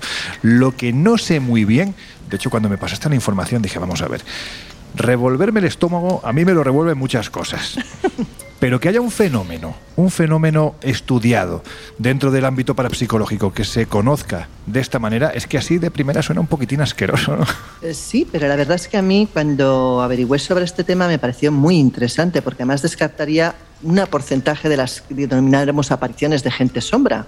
Y me explico, mira, este, el señor que descubre esta historia se llama Gaveró, es un señor de nacionalidad francesa, aunque de orígenes rusos, y este hombre trabajaba en robótica. De hecho, él era el departamento, era el director del departamento de electroacústica y automatización del Centro de Investigaciones francés.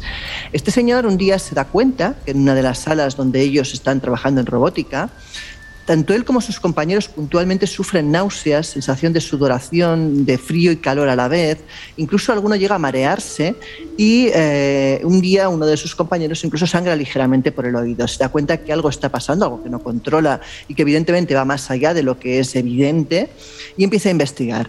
Y lo curioso es que llega a darse cuenta que lo que está ocurriendo es que por lo visto hay unas tuberías que bajan por donde ellos trabajan que con la vibración producen una ligera oscilación eh, que hace que se produzca una especie de ultrasonido.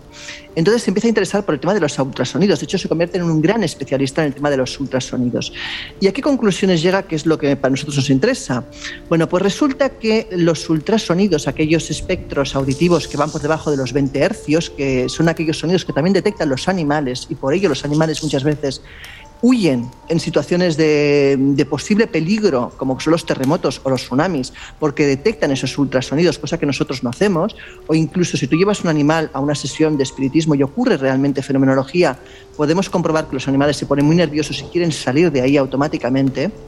Pues esos ultrasonidos, cuando están precisamente en, un porcentaje muy concreto, hablamos, para ser exactos, déjame recuperar el dato, que lo tengo por aquí, eh, de 18,9 hercios, cuando los ultrasonidos están sobre ese porcentaje, pueden producir otro tipo de efectos. Y dirás, ¿qué tipo de efectos? Precisamente ese, el enigma del, estómago revuelto. ¿Qué significa eso? Bueno, pues que esas vibraciones llegan a afectarnos internamente, pueden producir náuseas, pueden producir alteraciones físicas, pero hasta el punto de que también puede producir oscilaciones en el globo ocular. Jolín. Y eso es lo que empalma con lo que llamaríamos los fantasmas, porque nos podemos preguntar, bueno, ¿y eso qué tiene que ver con los claro, fantasmas? Esa es la pues pregunta, más de lo que parece. Claro, mucho más de lo que parece, porque resulta que estas vibraciones del ojo ocular pueden producir el ver sombras negras por el rabillo del ojo. ¿Nos suena de algo eso? Sí, claro.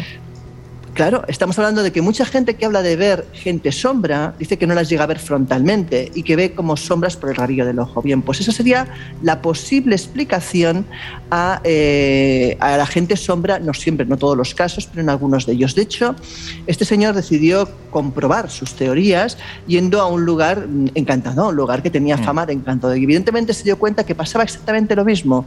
En ese lugar había el mismo tipo de vibración de 19,8 hercios, perdón, 18,9, lo he dicho al revés, y que eran producidos en este caso también por unos antiguos tubos que bajaban, unos bajantes que habían en el, en el lugar y por tanto se podía comprobar que era eh, pues matemático el suceso de que cuando había ese tipo de hercios en un lugar se producían esas posibles alteraciones que además llevan a la sensación incluso de sentirte acompañado en un sitio donde no hay nadie, llevan a efectos físicos como las náuseas o la sudoración excesiva o la sensación de frío-calor incomprensible o en algunos casos pues a esa visión lateral de una posible sombra. Esto sería una explicación científica, ¿no? Vamos a decirlo así. Claro, claro. Al no, fenómeno no. de la gente sombra. Pues acabas de dejar descolocado no, a tu amigo el lechón, ¿eh? O sea, no, no a todos, la, no, toda, no toda la gente sombra, te quiero decir, no a las visiones frontales, Sí, pero sí, sí. aquellas percepciones laterales o aquella sensación de tener, de estar acompañado, de estar con una presencia.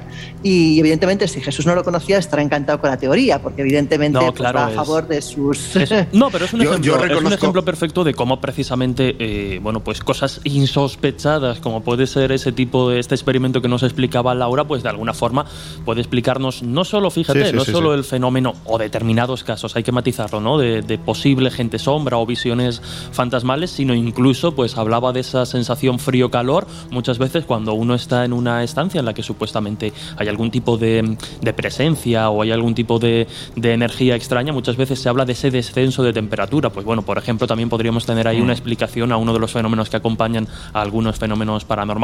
En una cosa, pues sí, no, no, no lo conocí. Sí No, que pero eso está muy bien porque además, mira, nos sirve también para que nuestros oyentes, que ya lo saben de sobra, que este equipo es un equipo multidisciplinar, cada uno con sus ideas con respecto a estos temas, a veces incluso, aunque eh, uno tenga, o en este caso una tenga muy asimilados ciertos temas, y que defienda capa y espada que se producen, no está mal que esa misma persona sea la que nos dé la posibilidad de No, una claro, explicación yo siempre científica. digo, a ver, yo soy la primera que, que sé los fenómenos que, que me ocurren a mí personalmente y que algunos a día de hoy por lo menos soy incapaz yo misma de darles una explicación científica, pero soy la primera que quisiera poderla, poderla Claro. encontrar. Es decir, lo cortés no quita lo valiente. Yo creo que cualquiera que está en el campo de la investigación paranormal o en el campo del misterio eh, está en el campo precisamente porque tiene esa curiosidad, Claro. ese interés por intentar encontrar una explicación lógica a algo que en principio no la tiene. A ver, Josep, ¿qué querías comentar? Eh, No, yo, yo reconozco que Laura me ha sorprendido, el enigma del estómago revuelto, pero escuchando... Anda, mentiroso. eh, no, el mío se llama aerofagia, querido. Joder, pues, Eh, ¿qué vamos a no, pero a, a lo que, a lo que vamos. Eh, es que con las judías que me has dado por- para comer, ¿qué, qué voy a tener? Es imposible. Eh, a lo que vamos, estómago revuelto.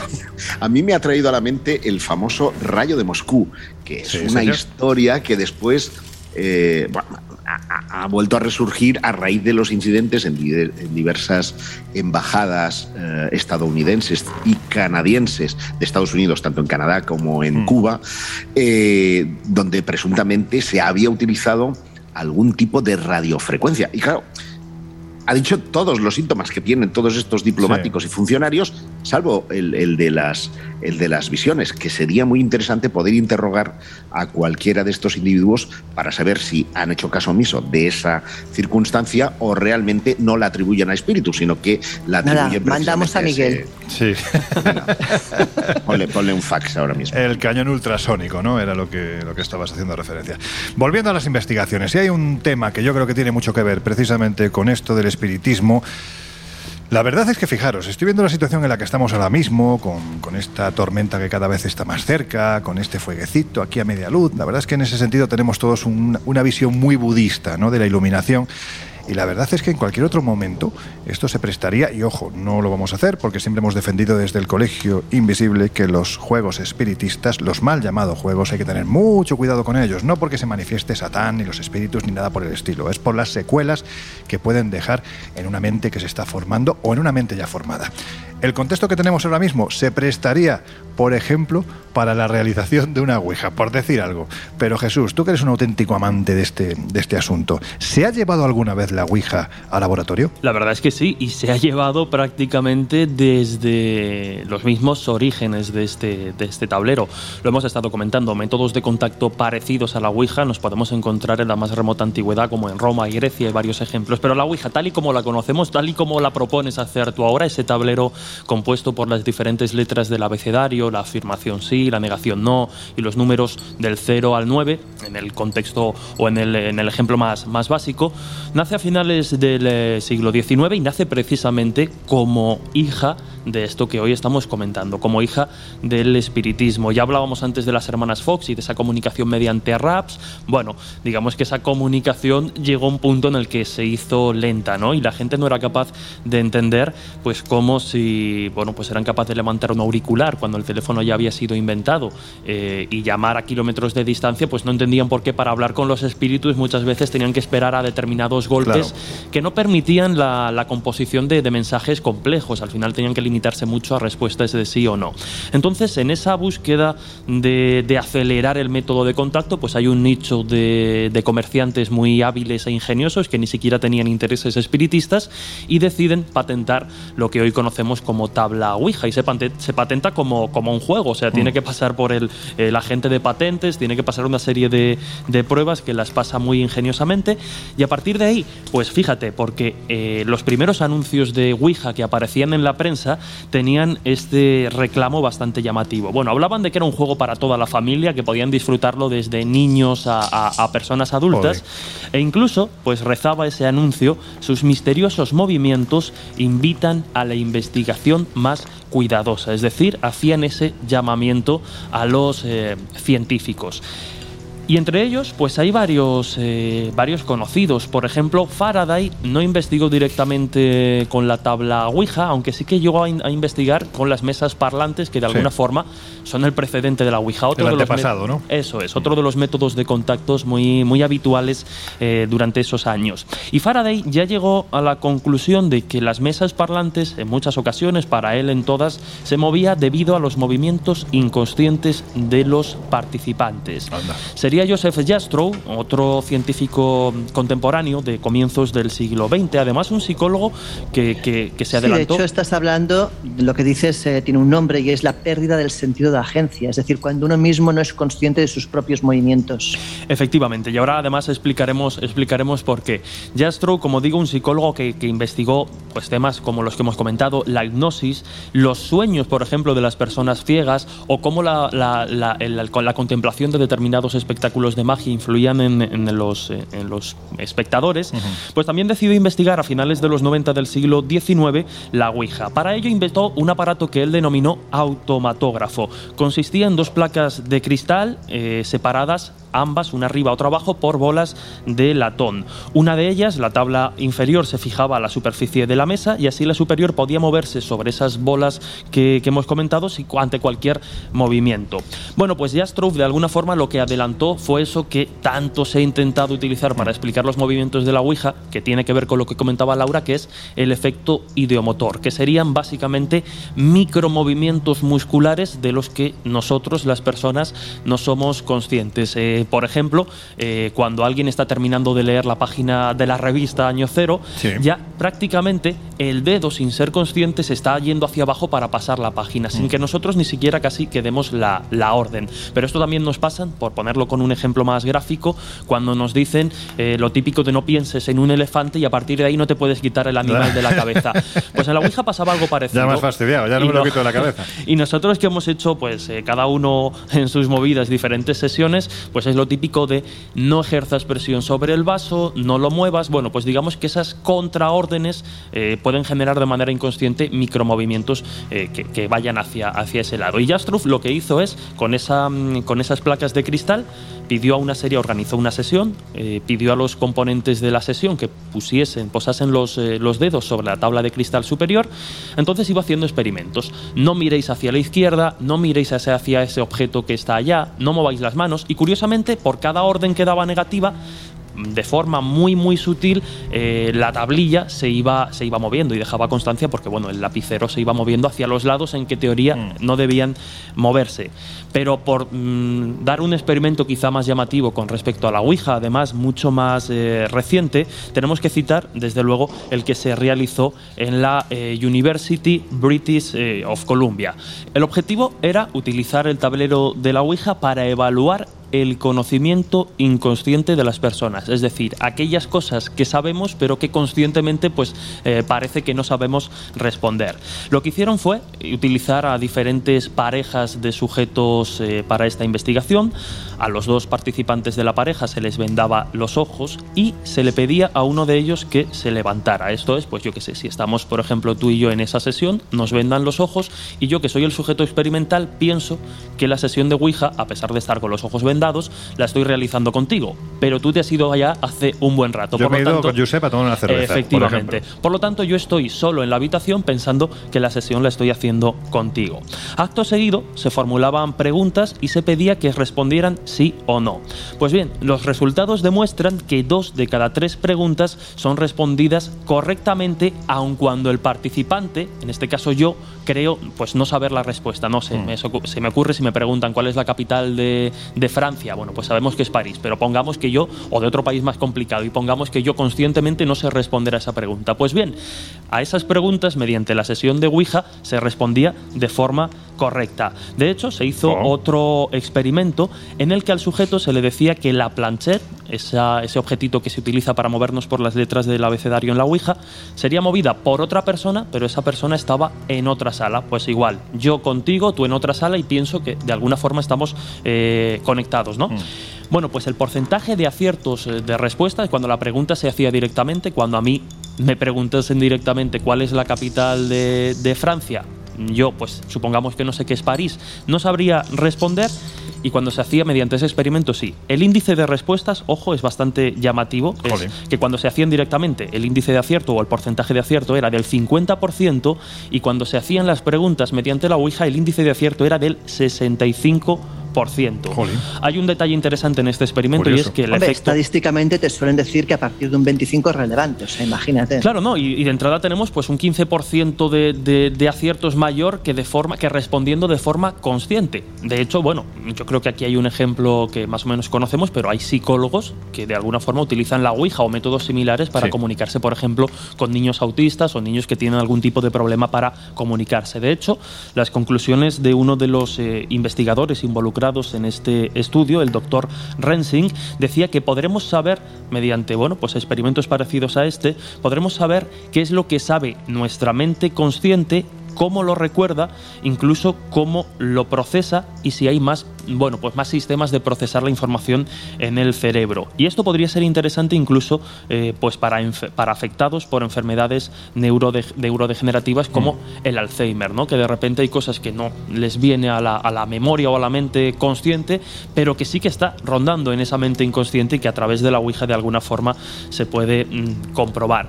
Para mí esta clase Esto es de... una pasada lo que estás diciendo ahora mismo. ¿eh? Sí, claro. decir, es que de- depende además de. eh, Estamos en el colegio invisible, pero depende del entorno en el que lo digas, te pueden quemar en la hoguera. O sea, bueno, pero a, a mí me parece, fíjate, a mí me parece un estudio que, para mi punto de vista más eh, escéptico, Mm. crítico con, eh, con el fenómeno, porque tal y como hemos visto en sus orígenes, era un juego de entretenimiento que incluso se Claro. utilizaba para, para ligar, es decir, para poder. Sí, sí, casi. Sí, o sea, di- claro. Diciéndolo muy a lo Voy Voy bestia. a pillar esta noche. Sí. No, No. pero te imagínate, es un poco como lo del juego de la botella. Estás un grupo, a ti te gusta el de no sé qué y intentas empujar el vaso para Claro. que diga que vais a Claro. qué sé. Claro. Claro, incluso con la- esto, Sí, sí, o sea, sí, vamos sí, a ver, sí, es el mismo tipo de juego. eso. Mira, Con la- eso quería hacer yo en mi primera A. Ouija y ¿sabéis qué pasó, no? No sé qué No, no os lo he hiciste, contado nunca esto. ¿Qué pasó? A ver. ¿Que te liaste Bueno, con un tío? No, no, no, no. Yo os lo juro por mis dos hijos, Instituto Egara, donde actualmente es la central de los Mossos de Escuadra en Cataluña. Ese era mi instituto. Y a la hora del patio nos juntábamos una banda, pues eh, a, lo que era el escenario, en la sala de actos, detrás, en las candilejas, hacíamos Ouija. Y yo, que me gustaba una chiquita, digo, pues yo voy a hacer aquí lo más que impresione, ¿no? Y le, y le pido al supuesto espíritu que está allí, eh, si, si realmente eres un espíritu, manifiéstate físicamente y violentamente para que todos podamos verlo. Recibí una descarga en el pecho que salí disparado como dos metros hacia la pared, pero los testigos, o sea, yo noté que salía volando, pero dicen que es que eh, o sea, me levanté del, del, del, suelo, o sea, que es como que me hubieran dado un, un, un, rejostión, ¿no? Y todos salieron corriendo. Naturalmente, a mí me faltaron piernas para que en cuanto caía al suelo, volver a salir y, y salir corriendo de esa. ¿Había algún cable pelado cerca? Os juro, os juro que no, pero la motivación era esa, era intentar era ligar y al final el que ligó fue el, el conmigo. Oye, de, de, de, todas formas, y ya que tengo la palabra, quería decir dos cosas muy breves. A ver, vamos eh, a intentarlo, que sea breve.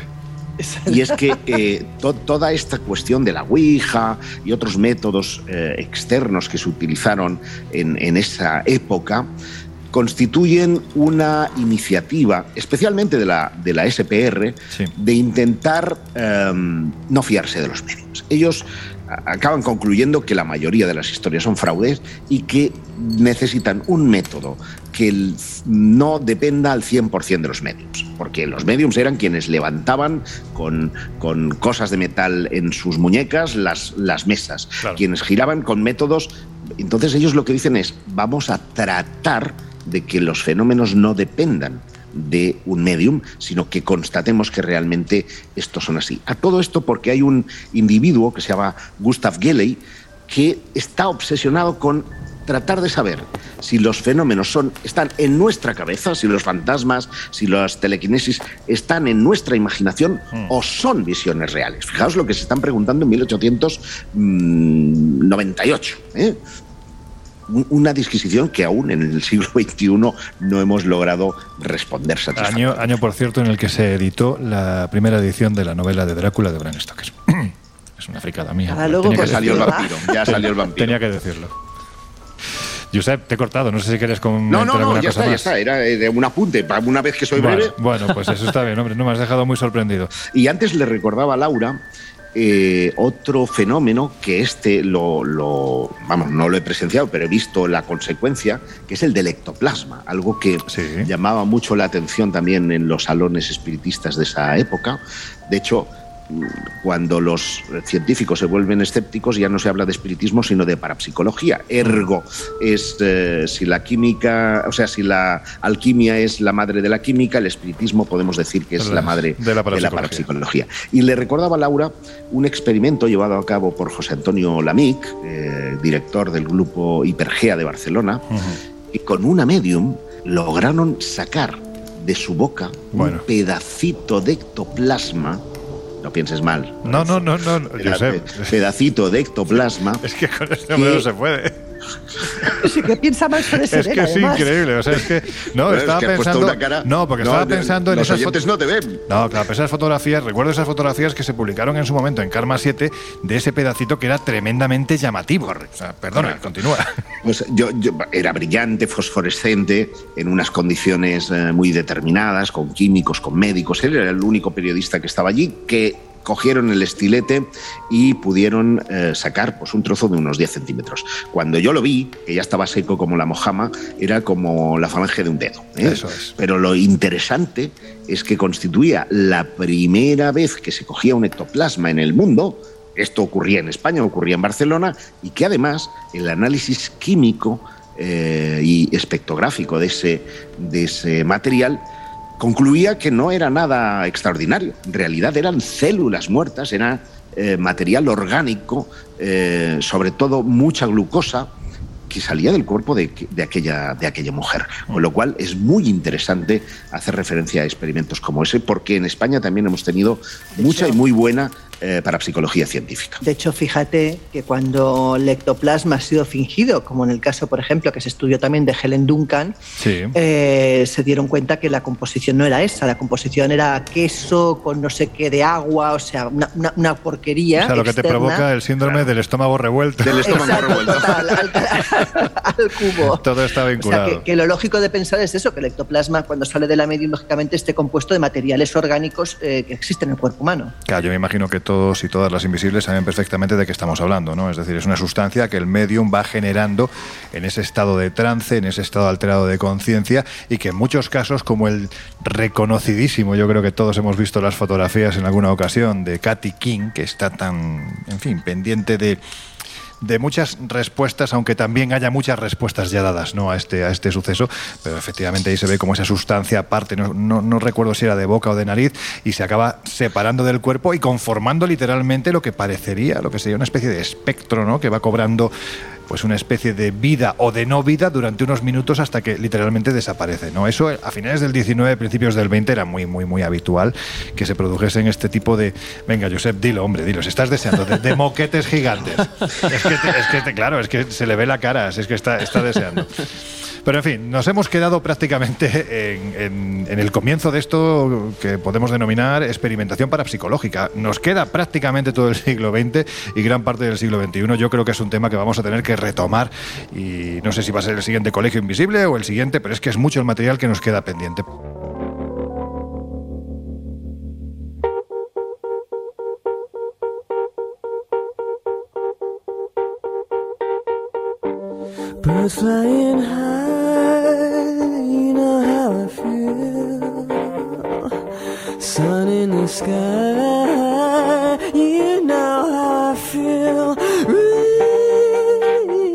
Drifting on by, you know how I feel.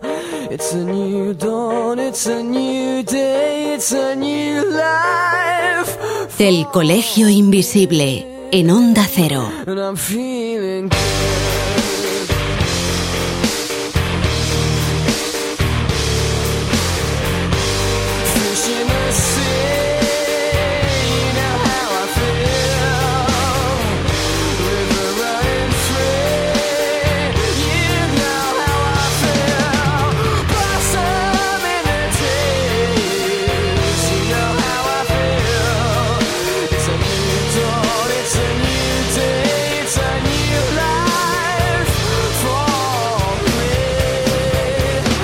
vida.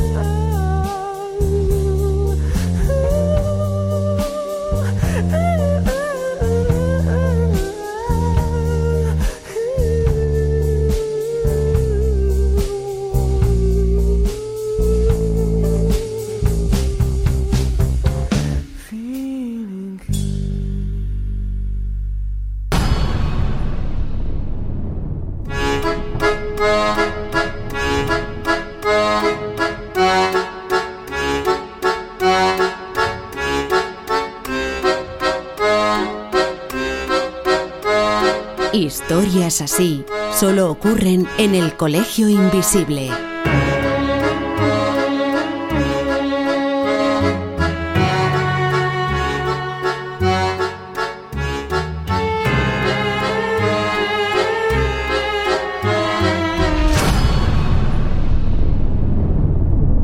Ain't no sunshine when he's gone.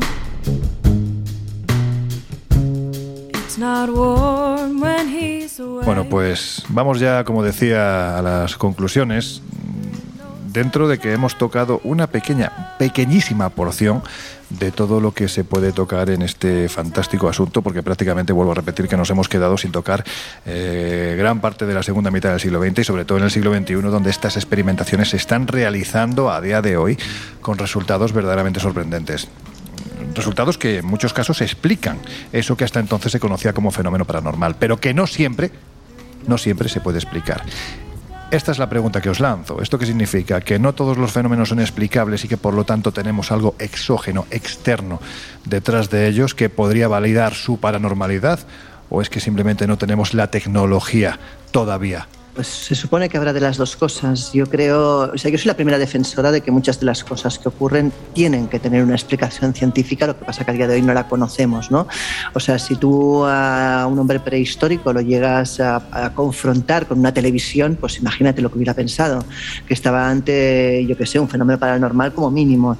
Eh, evidentemente, la experiencia, la tecnología, la ciencia, pues va desarrollándose y llegará un momento que igual hay cosas que ahora tenemos por paranormales que igual no lo son igual tiene una explicación. Otra cosa es que requieran quizás un funcionamiento diferente de nuestra mente o de nuestro entorno. Pero en cualquier caso, yo creo que, que más allá de eso, pues eh, estaremos en un porcentaje. O sea, habrá cosas que sí y probablemente hay cosas que no, o que al menos mm, durante mucho tiempo no sabremos explicar.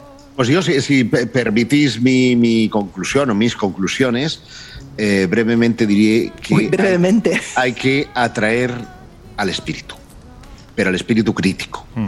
Porque sin ese espíritu crítico, bueno, difícilmente te está haciendo vamos la pelota, Jesús.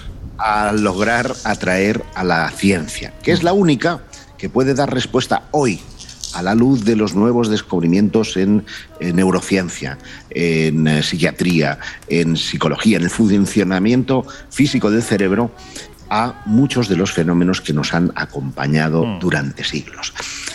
Que es cierto que la superchería y la, parapsicología de verdad caminaron juntas durante un tiempo, que es imposible determinar qué fue real y qué no, y que eso explica ese cambio de comportamiento en el aparente mundo de los espíritus, algo que yo siempre he preguntado a los espíritus, eh, a los espiritistas, perdón, con los que me cruzo, y es ¿por qué eh, en el siglo XIX habían esas extraordinarias manifestaciones, aportes, levitaciones, eh, poltergeist ahí alrededor, y ahora no ocurre nada de eso. Ocurre una señora que entra en trance, ay hermanos, y te dice cuatro historias mm. del pasado de tu familia que son fácilmente deducibles a través de la psicología. Algo ha cambiado y es o que no era real, sería una especie de hipótesis de, de, de Fermi a, sí. la, a, la, espiritista, o entonces no habían tantos espíritus como se nos ha dicho, o nuestros medios tecnológicos no eh, son los adecuados para contactar con ellos. O sin ser excesivamente romántico, pensar que a lo mejor la ciencia de entonces se interesaba mucho por la investigación de estas temáticas y la de ahora dejando muchos apriorismos a un lado, se empieza a interesar. Por fin se da cuenta de que son fenómenos que se pueden investigar y que detrás de los mismos no tiene por qué haber un señor con largas túnicas y cara y cara de extraterrestre que te va a leer las cartas. Pero ¿sabes qué ha contribuido a, esa, a ese cambio?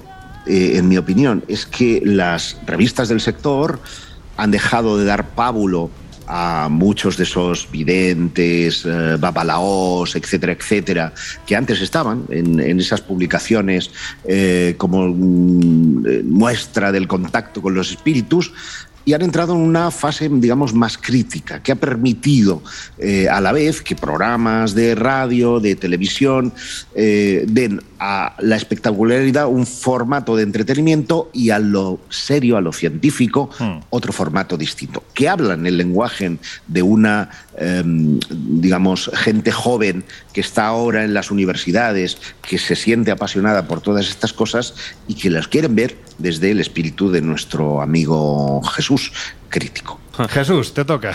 Bueno, yo creo que, tanto lo que ha comentado Laura como, como Josep es, interesante, es necesario el, espíritu crítico y nos hemos quedado un poco a las puertas de esa mm, escisión entre bueno, lo que es parapsicología y lo que quedaba dentro de una doctrina espiritual sí que es cierto que, como comentaba, caminaron de la mano, pero rápidamente, en cuanto, bueno, pues eh, Joseph Rhein en la Universidad de, Edimburgo empezó a aplicar determinados métodos estadísticos y empezó a separar el componente espiritual y de vida más allá de la vida, a dejar la parapsicología como una ciencia, bueno, pues que estudia las eh, supuestas capacidades eh, mm, parapsicológicas o sensitivas de la mente humana, tomaron caminos eh, diferentes. Nos hemos quedado a las puertas de, un momento interesante y yo creo que es, bueno, pues es digno que, lo hayamos separado de alguna forma porque incluso, bueno, en, verano recordáis que estuvimos hablando con Alex Escolá, con Oscar Iborra, psicólogos, eh, doctores en psicología, eh, que están investigando en parapsicología, ¿no? Es cierto que, esa investigación, pues muchas veces para, para el consumidor de, de, misterio, para el periodista que va con otro, con otro tiempo, con otro ritmo, pues pueden resultar mm. eh, y duras de, consumir. Pero precisamente en esas variaciones estadísticas que tanto esfuerzo cuesta, eh, que tan coñazo es llegar a esos resultados, es donde está la clave de determinados eh, fenómenos. Bueno, yo creo que, soy un apasionado, creo que ha quedado claro, de lo que es la época del mm. espiritismo, porque entre otras cosas es la responsable de determinadas creencias que hoy día tenemos e investigar ahí, descubrir un poco más a, su persona, a sus personajes y cómo se generaron ciertas ideas, nos puede permitir también comprender un poco eh, algunos fenómenos. Josep ha comentado algo interesante y lo dejo un poco casi para el final, a modo de reflexión también para, para los invisibles. Él ha hablado precisamente de cómo se ha ido... Em, bueno, pues haciendo menos habitual el que veamos eh, fantasmas o apariciones tal y como se veían en el siglo XIX. Pero pensad una cosa, ¿no? Y es interesante, y cómo la cultura eh, influye y condiciona determinadas creencias o fenómenos. Precisamente, eh, iba a decir una cosa, pero por ejemplo, el, ectoplasma que, manifestaban algunos, algunos, algunos medios, mejor dicho, es que prácticamente algunos estaban muy bien hechos y otros parecían auténticos teleñecos. O sea, quiero decir con esto, pero eso que en la época generaba miedo y generaba pavor e inquietud porque era asimilado precisamente con la aparición de un fantasma, hoy nos genera cierta risa. Y al revés. Pero Jesús, esto, esto te pasa cuando tú miras ahora la guerra de las galaxias. Momento, momento, momento, momento, momento, Estamos terminando, estamos en conclusiones, ya no hay debate. Lo dejamos para ah, el ah. siguiente programa o el siguiente o el siguiente cuando volvamos a tocar este tema porque vuelvo a repetir, voy a ser pesado, pero es que se nos ha quedado mucho contenido, por lo tanto lo retomaremos. me, voy al fuego, me, voy al fuego, eh, vete a por el sí, ya que te pones unos cafecitos y los vamos echando así para terminar el programa. Termino rápidamente. Que haya sido el último no significa que soy el camarero, ¿eh? Bromas aparte, termina Jesús, que si no ya se nos come el tiempo. Decía que, que antes las apariciones fantasmales eh, con o ectoplasma que generaban miedo, hoy nos generarían cierta risa. Y sin embargo, la Ouija, que en aquel momento, como hemos dicho, era interpretada como un juego, como un pasatiempo casi de la alta sociedad, hoy es el método de contacto que más miedo y más terror provoca en determinadas personas. Entonces veamos un poco también pues cómo influyen determinados cambios culturales y cómo la parapsicología pues supo separarse muy bien ¿no? de, aquella, de aquella corriente más espiritual. Y también depende del contexto en el que te pase. Que tú te encuentres con un payaso asesino en mitad de un callejón a oscuras y te digo yo que te da poca risa. Bueno, en fin, venga, terminamos ya.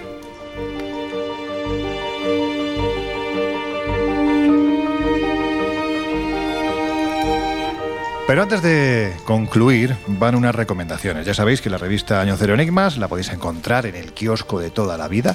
Ahí estamos con un número, pues yo creo que, muy, muy, muy potente, muy acorde además a las fechas que estamos afrontando. No voy a hacer spoiler, ahí la tenéis desde hace ya unos días, pero Laura, Josep, eh, estamos preparando algunas cositas para, para, el año que viene también, eh, a nivel de, de ese tipo de actividades ¿no? que nuestros y nuestras queridas invisibles pueden compartir con, con el equipo del Colegio Invisible. También en espaciomisterio.com podéis encontrar esta información, aparte de muchas otras cosas, ¿verdad Jesús?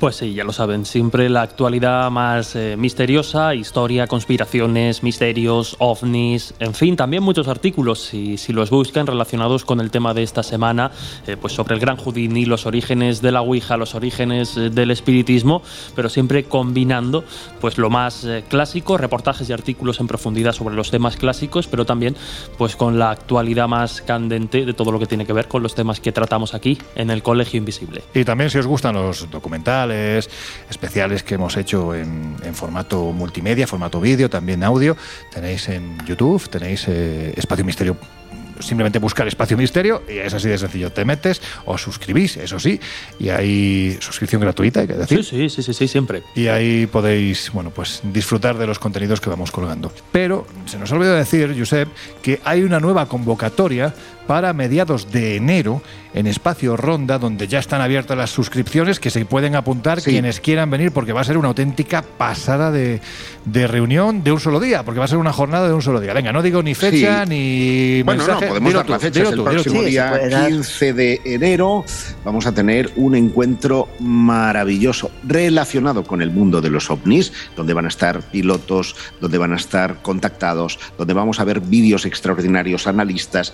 Eh, en fin, mm, yo creo que, y además algún que otro anticipo que no quiero eh, desvelar hoy por hoy, que va a constituir una de las reuniones más eh, fascinantes sobre este tema que haya tenido lugar en Madrid. Será en el espacio Ronda, pero para inscribirse tendrán que hacerlo a través de la web de viajesprisma.com ovnis y extraterrestres, las evidencias definitivas, acompañados además de un buen número de profesionales del aire, de pilotos, que son quienes mejor saben lo que sobrevuela y muchas veces no tienen ni idea de lo que han visto, porque no saben explicarlo, también con gente que, que, asegura estar en contacto con esas inteligencias, en fin, va a ser un, una reunión yo creo que muy completa, muy diversa, de un solo día Deciros que en la ocasión anterior, en noviembre, 27 de noviembre, volaron las entradas, es decir, las 108 plazas que se pusieron a la venta desaparecieron. De hecho, de hecho tenemos lista de espera en algún caso. ¿Queréis entrar en contacto con nosotros? Pues estamos en el mail el y también sabéis que nos podéis encontrar en un número de teléfono de WhatsApp del que no, ahora mismo no tengo ni idea, tengo mala memoria para esto, pero estamos en Twitter como arroba coleinvisibleoc y en la cabecera, la descripción del Colegio Invisible,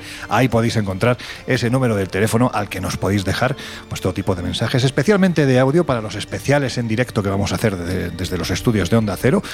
Iremos dando salida a esos casos, comentarios, en fin, lo que queráis. Y también, por supuesto, nos podéis encontrar tanto en Instagram como en Facebook, como el Colegio Invisible en Onda Cero.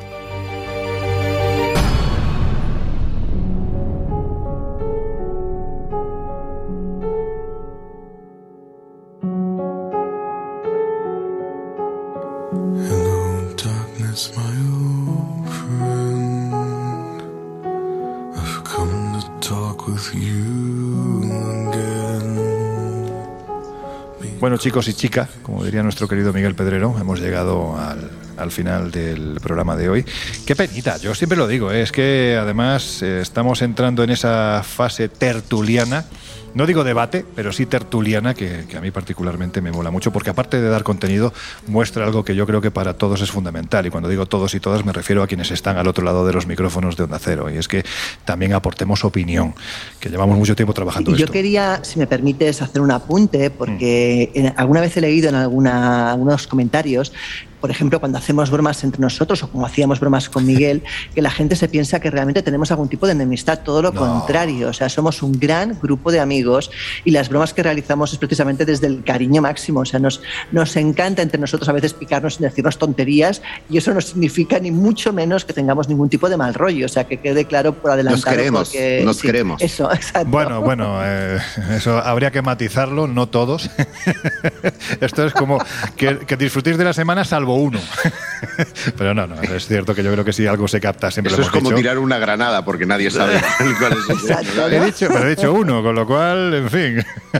Laura está salvada, pero todo sí, lo sí. demás Nada, aquí. En fin, la cuestión es que yo creo que si hay algo que se capta desde el principio, desde que estábamos en otros lugares y desde que llegamos a Onda Cero, si algo se capta es el buen rollo que tiene este equipo, principalmente de amigos que, que intentan pues disfrutar, y creo que lo hacemos, de, de la divulgación y del trabajo de este tipo de temáticas. Pero en fin, Laura Falcó, que terminamos el Colegio Invisible de hoy. Nos oímos dentro de siete días. Nada, chicos, hasta la semana próxima. Yo soy Guijarro, brevemente, hasta luego.